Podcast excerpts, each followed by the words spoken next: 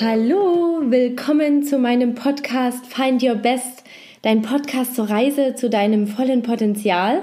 Ich bin Christine Becker und in der heutigen Folge geht es um das Thema persönliche Krisen und Wendepunkte im Leben und wie wir am besten damit umgehen, wie wir am besten diese Krisen im Leben meistern und da schnell wieder herauskommen. Ja, und dazu habe ich mir heute eine Expertin eingeladen. Um genau zu sein, ist es meine Ausbilderin zum systemischen Gesundheitscoach und Resilienztrainer, die Doris Jäger. Herzlich willkommen. So schön, dass du da bist. Ja, vielen Dank, Christine. Es freut mich so, dass ich hier bei dir sein darf. Ja, schön, dass du dir Zeit genommen hast. Und ja, ich persönlich war von deiner Expertise in diesem Bereich und von deiner ganzen Art so begeistert, dass ich ja damals kurzerhand gefragt habe, ob du dir vorstellen kannst, mit mir heute eine Folge aufzunehmen. Und deshalb freue ich mich riesig, dass du Ja gesagt hast. Und deshalb lass uns ganz einfach in das Thema hineinstarten. Ja, gerne. Genau. Wie bist du eigentlich zu dem Thema gekommen? Ja, es ist ja ein schweres Thema. Wie wurdest du Experte dafür? Ja, ähm, zum einen, weil ich selber mitreden kann zu diesem Thema. Ich weiß, welche Auswirkungen, welche Folgen ein einschneidendes Erlebnis haben kann. Bei mir war es zum Beispiel die Diagnose Hautkrebs hm. der inzwischen äh, Gott sei Dank schon wieder gut ist. Und was für mich fast noch wichtiger war, weil ich von einem mir sehr, sehr wichtigen Menschen gelernt habe, welche Faktoren denn wichtig sind, mit Krisen und Veränderungen umzugehen, nämlich von meinem Papa. Hm. Hm. Ja, wenn ich da kurz erzählen kann, mein Papa, der hatte einen Unfall mit dem Fahrrad, also unschuldig. Ein anderer hat ihm den Weg abgeschnitten und es hat ihn aufgestellt, mit dem Fahrrad überschlagen und es hat sein, bei uns sagt man es Knack, das ja. auf das Pedal äh, von dem anderen äh, Radfahrer, äh, ja, da ist er aufgeschlagen und hat sich so den, den zweiten und dritten Halswirbel gebrochen hm. und hm. ansonsten nur eine Schramme am Kopf. Hm. Und welche immensen Auswirkungen das auch meinen Hochleistungspapa hatte und auch für die ganze Familie, denn er war von dieser Sekunde an vom Hals abwärts gelähmt und er konnte auch nicht mehr selbstständig atmen. Er war also für weitere 14 Jahre an die Herz-Lungen-Maschine angeschlossen und dabei aber geistig völlig klar. Und er mhm. konnte auch nicht mehr sprechen, weil er den äh, Beatmungsschlauch im, im Hals drinnen stecken hatte. Ja, also was du jetzt ähm, ja, da beschreibst, da ja, bekomme ich in dem Sinne auch, auch gleich wie eine Art ähm, Gänsehaut. Das sind ja gleich zwei wahnsinnig einschneidende Erlebnisse. Einmal ähm, für dich damals selber die Diagnose Hautkrebs und dann zum anderen ähm, das Thema mit deinem ähm, Papa. Und ähm, ja, diese, diese Wendepunkte, das ist ja eine wahnsinnig schmerzvolle ähm, Erfahrung. Ne? Und ähm, ja. du bist ja in dem Bereich dann auch ähm, später als Coach ähm, tätig. Was können denn da in der Richtung noch solche Wendepunkte sein? Ja, natürlich, es sind nicht immer so massiv einschneidende hm. Veränderungen oder Krisen, wie jetzt zum Beispiel bei mir jetzt diese Krebsdiagnose, auch eine Trennung, hm. Oder eine Hofübergabe oder auch die, in die Pension zu kommen, ist eine Veränderung, ist ein Wendepunkt. Oder plötzlich finanzielle Einbußen zu haben. Hm. Und wenn man das jetzt so will, gibt es aber auch diese anderen Wendepunkte, nämlich eine Heirat ist genauso ein Wendepunkt im Leben eines Menschen. Mhm. Plötzlich ist es einfach anders. Ja, und wenn man jetzt einfach mal wirklich aus, aus deinem persönlichen Bereich diese zwei ähm, schlimmen Punkte herausgreift, wie hast du diese ähm, Krise für dich überlebt, beziehungsweise gibt es so ein Ablaufmuster, was du auch für dich entdeckt hast, was man einfach durchschreiten muss, wo man nicht da ja drumherum kommt? Mhm, mhm. Ja, ist ganz interessant, äh, was in einem so bei einer Krise abläuft, in einem drinnen. Ähm, wenn ich es kurz erklären kann, anhand der Krisenkurve, äh, ist so quasi das, der, der, die erste Station einfach die Nichtakzeptanz. Mhm. Ich bin schockiert, man ist schockiert. ich werde mit einer Situation konfrontiert, die, die so nicht erwartet wurde. Und das führt in einen Zustand der Verwirrung oder hm. in einen Zustand der Starre. Hm. Und dann als nächstes ähm, habe ich bemerkt, man verneint das. Hm. Verneinen heißt, ich denke mir, nein, das kann nicht sein. Nein, nein, das ist nicht wahr. Nein, nein, das muss ein Irrtum sein oder da muss ein Fehler vorliegen. Hm. Oder es muss eine Verwechslung sein. Oder aber äh, der Mensch versucht sich einzureden, naja, wird schon wieder. Ja. Ja. ja und dann, dann geht es langsam abwärts. Es kommt nämlich dann die rationale Einsicht. Die Wirklichkeit, ja, es ist so. Das Problem, die Angst, die findet den Platz. Und oftmals, wenn jetzt so diese, dieses, diese Einsicht kommt, ja, es ist so, dann kommen die Emotionen hoch. Oftmals Aggressionen, oftmals aber auch Depressionen und so dieses oder auch ein Mischmasch von diesen beiden oder eine Abwechslung von diesen beiden. Und oftmals äh, habe ich schon bemerkt, Männer, die neigen dazu, sofort eine Lösung zu finden. Nehmen wir hm. mal als Beispiel eine Trennung. Der Mann kommt, also ich will jetzt nicht pauschalieren, nein, in keinster Weise, sondern oftmals, hm. äh, ja, eine neue muss her. Mhm. Und nehmen somit eine Abkürzung. Sie durchschreiten dieses emotionale Tal der Tränen nicht. Mhm. Frauen allerdings, die neigen dazu, in allen Facetten darüber zu sprechen. Mit der Freundin, mit jener Freundin, das tut gut. Mhm. Mhm. Und, wenn, Und äh, ja, wenn du die, die vier Phasen so ähm, beschreibst, ähm, war jetzt meine, meine Idee, ähm, auch kann man das abkürzen oder braucht jede Phase seine Zeit? Und ähm, ja, dann war auch gleich die, die zweite Frage, wie lange dauern diese Phasen? Also diese Phasen, wie lange sie dauern, das ist ganz individuell. Das kommt ganz darauf an, wie der Mensch gepolt ist, was der Mensch schon für Erfahrungen in seinem Leben hatte, mhm. wie weit er schon mit, äh, mit Verarbeitungsgeschichten ist, wie hoch seine Resilienz ist, seine psychische Widerstandskraft. Und zu den Phasen selber so diese Abkürzung zu nehmen, wie ich vorher schon gesagt habe, ist nicht gut, denn sie holt einem früher oder später einfach ein. Es geht wirklich darum, äh, in die emotionale Akzeptanz auch zu kommen. Nicht nur vom Kopf her es äh, zu rationalisieren, ja, es ist so, sondern es auch zu durchleben, mhm. diese Phase zu durchleben. Und an dieser Phase, in diesem Tal der Tränen, in diesem Gefühlssumpf, da hat man das Gefühl, ich kann nichts tun. Und da, da geht es dann darum, in dieser Phase, ähm, wenn man meint, ich kann nichts tun, da darf man sich dann auch betrauen darin. Ja, da darf man mhm. auch kurzzeitig Selbstmitleid haben. Man darf das Verlorene betrauen. Das gehört dazu. Denn ohne Trauer, da gibt es keinen Abschied. Also in diesem Tal der Tränen, dann, wenn man sich ganz unten fühlt, rauslassen, was einen bedrückt. Hm. Jemandem anvertrauen. Es kann ein Freund sein, kann ein Verwandter sein oder ein Therapeut oder ein Coach. Wichtig allein ist, dass man an dieser Stelle nicht verharrt, sondern sich quasi an den eigenen Hahn de, aus dem Sumpf ziehen sollte. Hm. Vielleicht auch mit Unterstützung. Und ähm, was wäre da zum Beispiel so eine Technik? Also wie zum Beispiel hattest du ja im Rahmen der Ausbildung auch davon gesprochen, dass jeder Wendepunkt auch immer mit etwas Neuem etwas zu tun hat. Und das wäre vielleicht mal interessant, darauf einzugehen. Mhm, mhm. Ähm, also an dieser Stelle, genau dann, wenn ich mich ganz unten befinde, dann gilt es, sich die Frage zu stellen, was tut mir jetzt gut? Hm. Will ich das? Will ich das oder will ich das? Ja. Und also äh, meinst du dann einfach auch noch mal so komplett das eigene Leben zum Status quo auf den Kopf stellen? Und sagen, ähm, was tut mir gut? Was, was wäre denn, wenn man zum Beispiel sagt, gut, in dieser Familienkonstellation oder in diesem Beruf oder wie auch immer fühle ich mich eigentlich gar nicht wohl. Ich glaube, das ähm, geht dann wirklich richtig tief, oder? Diese, diese Frage.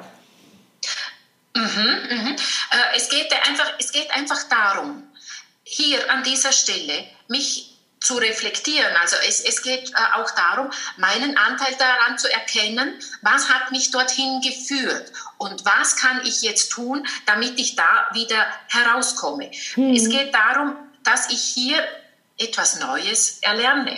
Mhm. Frage ist nur, wie gut bin ich im etwas neu erlernen. ja. ja. Das machen wir ja auch nicht äh, alle Tage. Ne? Man ist ja oftmals in seiner Routine im Alltag gefangen, wo man schon bei diesen Kleinigkeiten was Neues an, was Neues zu lernen, ähm, gar nicht richtig ansetzt. Ja, ganz genau. Ähm, ich finde es wichtig, bevor ich mich darüber verkopfe, was mache ich jetzt Neues, was mache ich jetzt anders, mich zu fragen, ähm, was muss ich jetzt aber loslassen? Mhm. Ja, mhm. Dass ich hier jetzt zuerst ähm, das, was mir widerfahren ist, verarbeite. Ja. Und zum Verarbeiten, was ist sinnvoll? Ich frage mich immer, was, was tut dem Menschen hier gut, um etwas zu verarbeiten? Mhm. Was sind Kanäle, wo etwas raus kann. Ja, wo für mich, von der Grübelfilm raus kann, ja. mein Gedankengut. Was sind dann für, für dich Kanäle, auch aus deiner Praxis raus, die bei deinen Klienten gut funktioniert haben, wo du sagst, das sind so Kanäle, ähm, die für die Verarbeitung wichtig sind? Ja, das ist einmal das Atmen. Es gibt hier verschiedene Atemtechniken, die man einsetzen kann, mhm. um äh, gebundene Energie aus sich heraus zu atmen. Mhm. Es gibt das Sprechen, es gibt das sich bewegen oder tanzen oder das Schreiben oder Malen. Das sind für mich Ausdrucksformen, um etwas äh, verarbeiten zu können. Mhm. Mhm. Gibt es von denen welche, wo du sagst, die funktionieren immer sehr gut oder ist das auch typabhängig? Ja, es ist typabhängig. Ich mache, äh, ich mache oftmals äh, meinen Klienten einen Vorschlag äh, und da merkt man dann schon, worauf sprechen sie an. Mhm. Was sehr oft gewählt wird, ist so eine Kombination zwischen Sprechen und Bewegen. Ah, okay. Wie sieht ja, das zum Beispiel ich aus? Dann oftmals ähm, dieses therapeutische Selbstgespräch. Weißt du, ähm, bei uns in der Nähe gibt es einen Hausberg und der heißt Karren. ja. Und ich sage dann zu meinen Klienten, wie wäre es denn mit einem Karrenspaziergang? Wenn jemand, Karren ist sehr steil, ja, es ist beschwerlich. Und das darf es auch sein, weil man hat ja auch etwas Beschwerliches in mhm. sich zu tragen. Und wenn man dann beim Hinauflaufen vor sich hinspricht, wohlgemerkt mit Ton spricht. Also ich mache die Klienten schon aufmerksam, bitte schaut euch um, ob niemand hinter euch läuft, der dann denkt, ihr seid bekloppt, sondern ja. äh, dann äh, geht ihr den Weg hinauf, und sprecht vor euch hin, was euch belastet. Völlig unreflektiert, ungeordnet, unstrukturiert, einfach aus sich heraus abladen. Mhm. Und die Einladung lautet, wenn man oben ist, auf dem Karren, beim Hinuntergehen, sich mit Positivem zu beschäftigen. Was könnte ich als nächstes tun? Was wäre ein nächster Schritt? Was könnte mir gut tun? Dorthin vielleicht Pläne machen, Umsetzungen andenken oder schlicht und einfach nur den nächsten Ameisenschritt überlegen. Ja, ah, das ist eine ganz, ganz tolle Übung. Vielen, vielen Dank auch äh, für die Hörer, die sich das äh, mitnehmen können. Und ähm, vielleicht hast du auch noch ähm, etwas, wenn man gerade in dem Moment sich wirklich ganz tief unten in diesem äh, Loch fühlt, was würdest du da empfehlen? Also für diese Momentaufnahme, ich bin jetzt gerade ganz unten. Mhm. Ähm, ich zeichne dann den Klienten oftmals so äh, ein Loch auf, wo sie sich äh, dort drinnen befinden ja. und zeichne daneben hin eine Leiter. Eine Leiter mit Sprossen und frage die Klienten dann, und was müsstest du jetzt tun, um eine Sprosse weiter aus dem Loch hinauszukommen? Ja, genau, dass die Vorschläge konkret direkt ähm, von einem selbst kommen. Genau, ja, ganz genau. genau. Ja. Mhm. Und wenn man jetzt so an diesem Weg ist, so die Leiter langsam, Schritt für Schritt hinaufzugehen, hinaufzugehen vielleicht Neues auszuprobieren oder sich auf etwas Neues oder anderes einzulassen, was man bisher noch nie gemacht hat. Denn wenn man immer dasselbe macht, dann bekommt man auch immer dasselbe. Genau. Und das erfordert Mut. Denn man ist noch ein bisschen instabil, man probiert aus und es kann sein, dass man dann noch in alte Strukturen zurückfällt. Man sucht das früher Vertraute.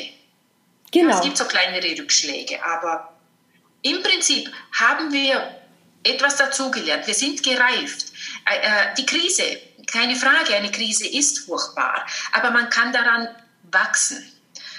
Hm, ja, dem einen ist jetzt vielleicht eine neue Wertvorstellung wichtig geworden, wie zum Beispiel, ähm, ich habe oft Menschen mit, mit Burnout, mit Erschöpfungszuständen. Für die stehen auf einmal nicht mehr der, der Erfolg und das Leistungsstreben an erster Stelle, sondern Familie, Genuss oder eine gute, ausbalancierte Zeitnutzung. Ja. Man hat wirklich auf einmal eine andere Ausrichtung, nämlich eine Ausrichtung auf, was ist wirklich wichtig im Leben. Ja, vielen, vielen Dank für die ähm, wertvollen Einblicke. Ich möchte noch mal zu einem Punkt hingehen. Du hattest ähm, zu Beginn gesagt, auch so diese Wendepunkte, diese Krisen sind auch unterschiedlich, in welcher Stärke jeder Einzelne die Fähigkeit der Resilienz in sich ausgebildet hat. Ähm, das wäre für mich nochmal interessant ähm, zu verstehen, was ist für dich Resilienz und wie kann man die zum Beispiel stärken? Mhm, mhm. Also Resilienz ist die Fähigkeit, mit Veränderungen, mit Konflikten oder Störungen konstruktiv umgehen zu können, quasi ein dickeres Feld zu haben, mhm. einfach zu lernen, dass ich das nächste Mal nicht mehr so tief falle oder nicht mehr so lange im Leidenszustand bin. Denn äh, noch einmal, im Leben, wir werden immer wieder mal Krisen, Kränkungen, Konflikte erfahren. Äh, es geht einfach darum, ähm, resilienter zu werden, also die Fähigkeit zu entwickeln, nicht aufzugeben. Und wenn man, ich sag mal, auf die Nase gefallen ist, einfach sich schneller wieder aufrappelt und Krönchen richtet und weitergeht. ja, ähm, das ist, hast du schön gesagt. Ähm, was ist für dich zum Beispiel eine Fähigkeit der Resilienz? Es gibt ja verschiedene Unteraspekte, wenn man so ähm, ja, sich so ausdrücken will. Was ist für dich ein Merkmal oder eine Fähigkeit von einem resilienten Menschen? Mhm. Also eine der wichtigsten Merkmale, das ist die Akzeptanz. Mhm. Die Akzeptanz, äh, da geht es darum, das, all das anzunehmen, was das Leben bringt. Ja, und auch anzuerkennen, worauf ich als Person Einfluss habe oder nicht. Genau, und du hattest ja vorhin auch äh, angesprochen, nicht nur die verkopfte Akzeptanz, sondern auch die emotionale, ne, die dann auch damit zu tun hat, das einfach mal dann rauszulassen ja, mhm, in dem mhm. Moment es ist, also es ist keine Frage, wenn jetzt irgendein unerwarteter Todesfall ist oder eine Trennung stattgefunden hat, das ist sehr schmerzhaft. Und eine resiliente Person spürt auch diesen Schmerz. Es geht nicht darum, etwas abzuspalten und, und etwas quasi zu ignorieren oder auf die Seite zu stellen. Nein, äh, es geht wirklich darum, diese Gefühle zu spüren. Ja. Und, und daran dann zu wachsen, die also an diesen Erfahrungen zu wachsen und äh, einfach mit der Sicherheit im Hintergrund, der innere Frieden, der ja. stellt sich wieder ein. Und dann, wenn sich dieser innere Frieden eingestellt hat, wenn ich etwas eben auch emotional akzeptiere, dann kann ich einen größeren Sinn dahinter erkennen, was mir widerfahren ist. Mhm. Mhm. Gibt es weitere Merkmale, die du mit Resilienz ähm, verbindest? Also wir haben einmal die Akzeptanz, die du eben beschrieben hast. Mhm, mhm. Und zum nächsten äh, die Zugehörigkeit.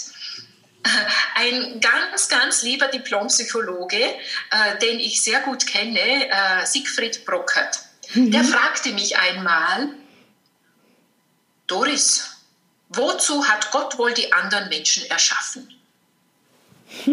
ich habe ihn angeschaut, ich wusste keine Antwort darauf und er sagte, na, damit Sie mir helfen und mich unterstützen. Das ist das, was ich damit sagen will mit mhm. Zugehörigkeit. Resiliente, resiliente Menschen, die schätzen die Qualität, in einem sozialen Gefüge aufgehoben zu sein, ein, ein Netzwerk zu haben, Freunde zu haben, sich angebunden zu fühlen zu anderen Menschen. Dadurch fühlt man sich gestützt. Mhm. Warum? Weil ich kann mich da, wenn es mir nicht gut geht, dann kann ich mich auf deren Fähigkeiten, also wenn, auf deren Empathie und Wertschätzung, da kann ich bauen. Denen kann ich mich anvertrauen. Die, die tragen mich durch meine Krise hindurch. Ja, ja. Und im, Gegen, im Gegensatz dazu stelle ich ja dann auch meine Fähigkeiten zur Verfügung, äh, wenn es mir dann wieder gut geht. Ja, ich habe ja auch meine Talente und mein Wissen und das kann ich dann auch in die Gesellschaft eingeben. Ja, also ich stelle mir das auch ähm, in Kombination dann natürlich auch vor, wenn man sagt, okay, was tut mir denn gut? Und meistens ist es ja auch etwas, was man selber gerne gibt, indem man vielleicht auf ähm, die Kinder aufpasst oder irgendwie sich in der Familie einbringt oder da irgendwas Gutes tut. Das gibt ja auch wieder dieses innere Gefühl, ich tue etwas Gutes für andere, was dann wieder eine Sprosse auf dieser Leiter ist, vom, vom Gefühlsaspekt her. Ja, ganz genau. Mhm. Ja. Und was ich noch äh, resilienten Menschen zuschreibe, das ist äh, nicht zu verwechseln, dass das jetzt, äh, wie soll ich sagen, harte Menschen sind oder dass die hart im Nehmen sind. Nein, nein, sie geben ihre Schwächen zu und sie trauen sich auch andere um Hilfe zu bitten, dann, wenn sie es benötigen. Hm, hm. Sehr schön. Ja, mhm. gibt es noch ähm, eine, eine dritte Fähigkeit, ähm, die du gerne mit uns teilen möchtest, wo du sagst, ähm, das ist auch eine Fähigkeit, die resiliente Menschen haben? Ja, nämlich Optimismus. Optimismus oder eine positive Lebenssicht ist für mich vor allem eins, eine Entscheidung. Mhm. Ich kann nämlich in fast allen Dingen etwas Negatives oder Positives finden. Es geht mir nicht darum, etwas schön zu sprechen, überhaupt nicht. Aber jedes hat etwas, also jede Situation hat auch was Positives drin. Vielleicht erkennt man das nicht gleich am Anfang, vielleicht äh, auch erst etwas später, aber es ist da. Natürlich manches Positive an einer Sache oder an einem Menschen muss man vielleicht erst lernen zu entdecken. Aber sie sind da. Und der Optimist, jemand, der optimistisch ist, optimistisch ist, entscheidet sich dafür, vor allem sich auf dieses zu fokussieren. Ja, ich finde es vor allen Dingen auch, wenn du das so sagst, auch ähm, schön zu sagen, okay, das ist jetzt ähm, Situation X, die ist, gefällt mir nicht, aber was kann ich mir in dem Sinne Positives in der Zukunft daraus aneignen? Vielleicht eine neue Fähigkeit erlernen, indem genau. ich die Situation meister. Ja. Mhm. Mhm. Mhm. Und was ich mit einem Optimisten noch verbinde, ist, dass er auch ein Optionist ist. Das heißt, er sieht immer mehrere Möglichkeiten zu denken oder zu handeln. Äh, und er konzentriert sich meiner Meinung nach auf die Frage, nicht auf die Frage, was ist jetzt der beste Weg, sondern wie kann ich jetzt das Beste aus meiner Situation hm. machen. Mhm. Sie gehen eben dieses Problem lösungsorientiert und pragmatisch an, also so vernunftgesteuert. Ja? Probleme sind im Übrigen nur ungelöste Aufgaben. Und was macht man mit ungelösten Aufgaben? man löst sie. genau, genau äh, mit den Unterstützern, die man hat, aber vor allem auch mit seinen Stärken. Hm. Und äh, ich sage Optimisten, die ihr Gedankengut geht in die Richtung, ich schaffe es, ich halte durch. Sie haben ein starkes Selbstbild von sich und sie kennen ihre Stärken. Hm.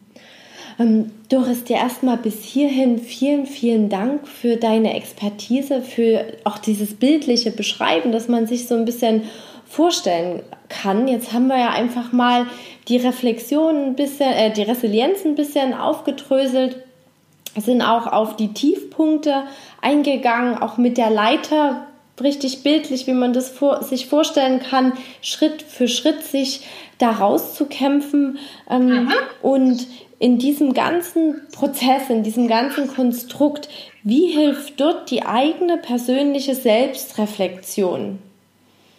Mhm, mhm. Äh, es geht mir darum, wenn ich mich selbst reflektiere, wenn ich selbst reflektiere, was kann ich gut, worin bin ich gut, äh, mhm. dann kann sich ein stabiles Selbstbild entwickeln. Und das ist auch gut so. Denn Menschen, die ein stabiles Selbstbild haben, die gehen ganz anders mit Problemen und also ungelösten Aufgaben um. Sie sehen diesen Umstand nicht als Strafe, sondern vielleicht als Herausforderung. Mhm. Mhm. Mhm. Und es ist ja so, wenn man lange in diesem Gefühlssumpf drinnen ist und wenn man ständig zweifelt oder Bedenken hegt, ob man die an ihn gestellten Aufgaben wohl bewältigt und halt nicht ins Handeln kommt, ähm, dann verliert man viel Energie und das lähmt. Mhm. Und daraus, die, äh, aus diesem übermäßigen Sorgendenken, da können auch Depressionen entstehen. Mhm. Und deshalb frage ich Menschen oft, na, was sind denn ihre Stärken? ja, oftmals kommt die Antwort, wissen Sie, ich kann Ihnen ganz genau sagen, was ich nicht kann. Ja, oftmals leider hat man nie so richtig gelernt, einfach mal seine Stärken aufzuschreiben, festzuhalten, darüber zu äh, reflektieren ja. Das ist, finde ich selber auch ähm, persönlich sehr, sehr schade. Ging ja schon im Schulalter, geht dieser Prozess ja schon los, dass man immer nur die Fehler aufgezeigt bekommt. Aber um hier einfach mal anzuknüpfen, Doris, vielleicht magst du uns einfach mal drei Übungen vorstellen, wie man selbst für sich seine eigenen Stärken herausarbeiten kann. Mhm, mhm. Das kann ich sehr gerne machen. Ich habe eine ganz tolle Übung kennengelernt in, äh, in meiner Ausbildung von meiner Mentorin, äh, Frau Sabine Askodom. Und die äh, hat uns dieses Tool, dieses ABC-Tool äh, nahegelegt.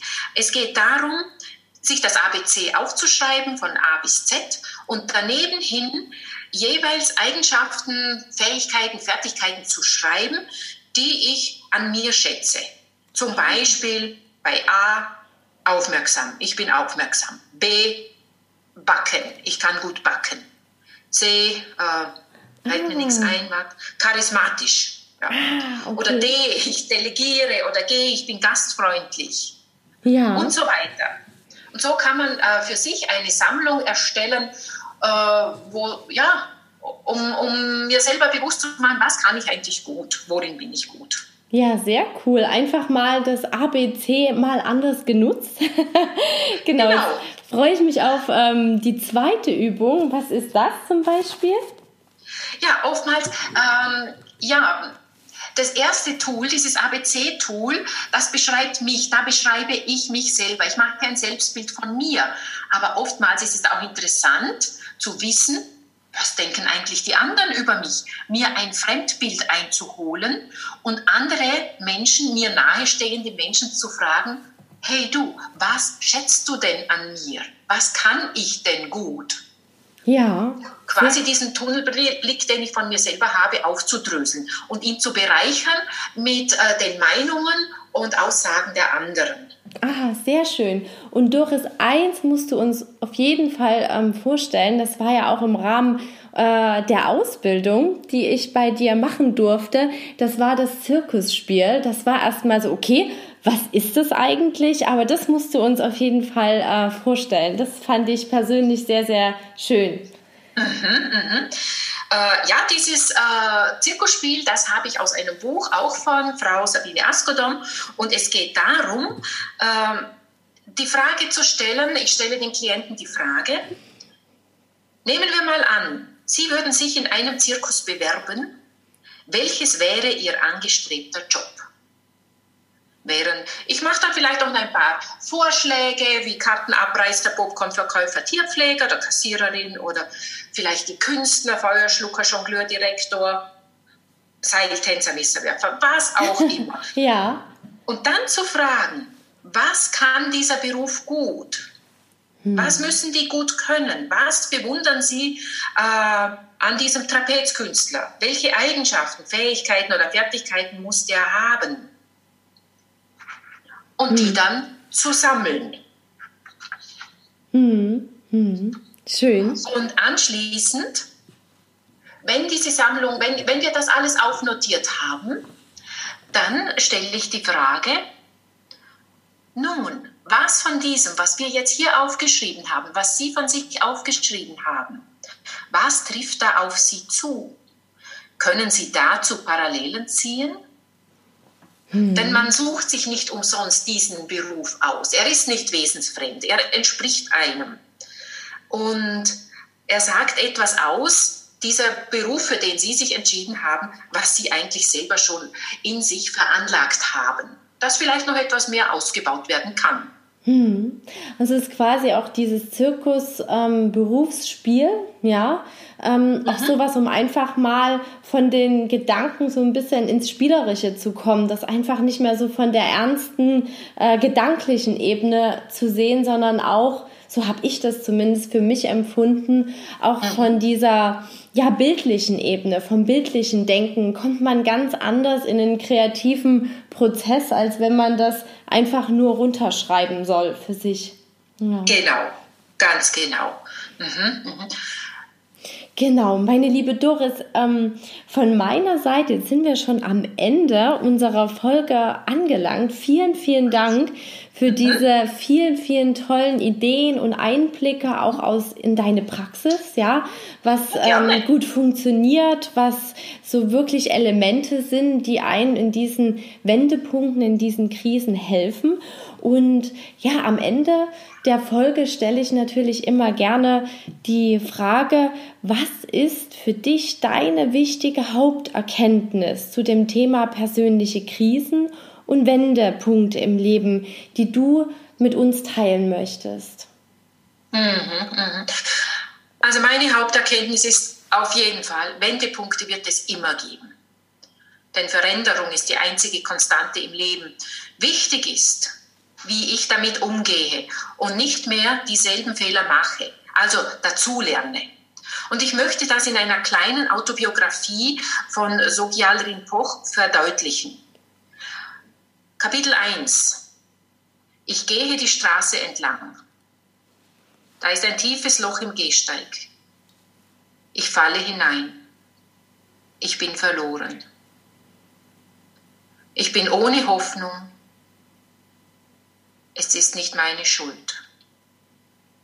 Es dauert endlos, wieder herauszukommen. Kapitel 2 Ich gehe dieselbe Straße entlang. Da ist ein tiefes Loch im Gehsteig. Ich tue so, als sähe ich es nicht. Ich falle wieder hinein. Ich kann nicht glauben, schon wieder am selben Ort zu sein. Aber es ist nicht meine Schuld. Immer noch dauert es sehr lange herauszukommen. Kapitel 3 Ich gehe dieselbe Straße entlang.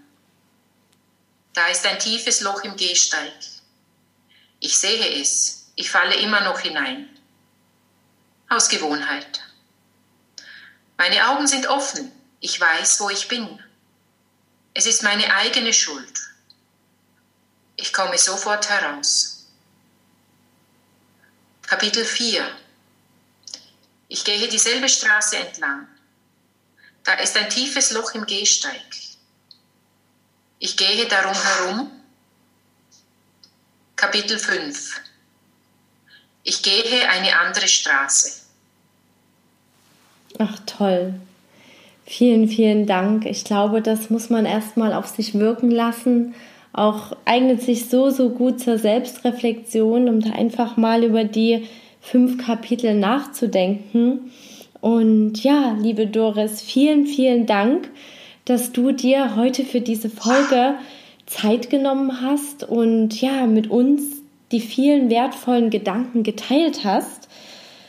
Mhm, und ja, Ja, lieber Hörer, ähm, ich hoffe natürlich, dir hat auch die Folge zum Thema Wendepunkte in meinem Leben gefallen und du kannst dir ganz, ganz viel von diesen wertvollen Erkenntnissen und von dieser Fachexpertise mitnehmen.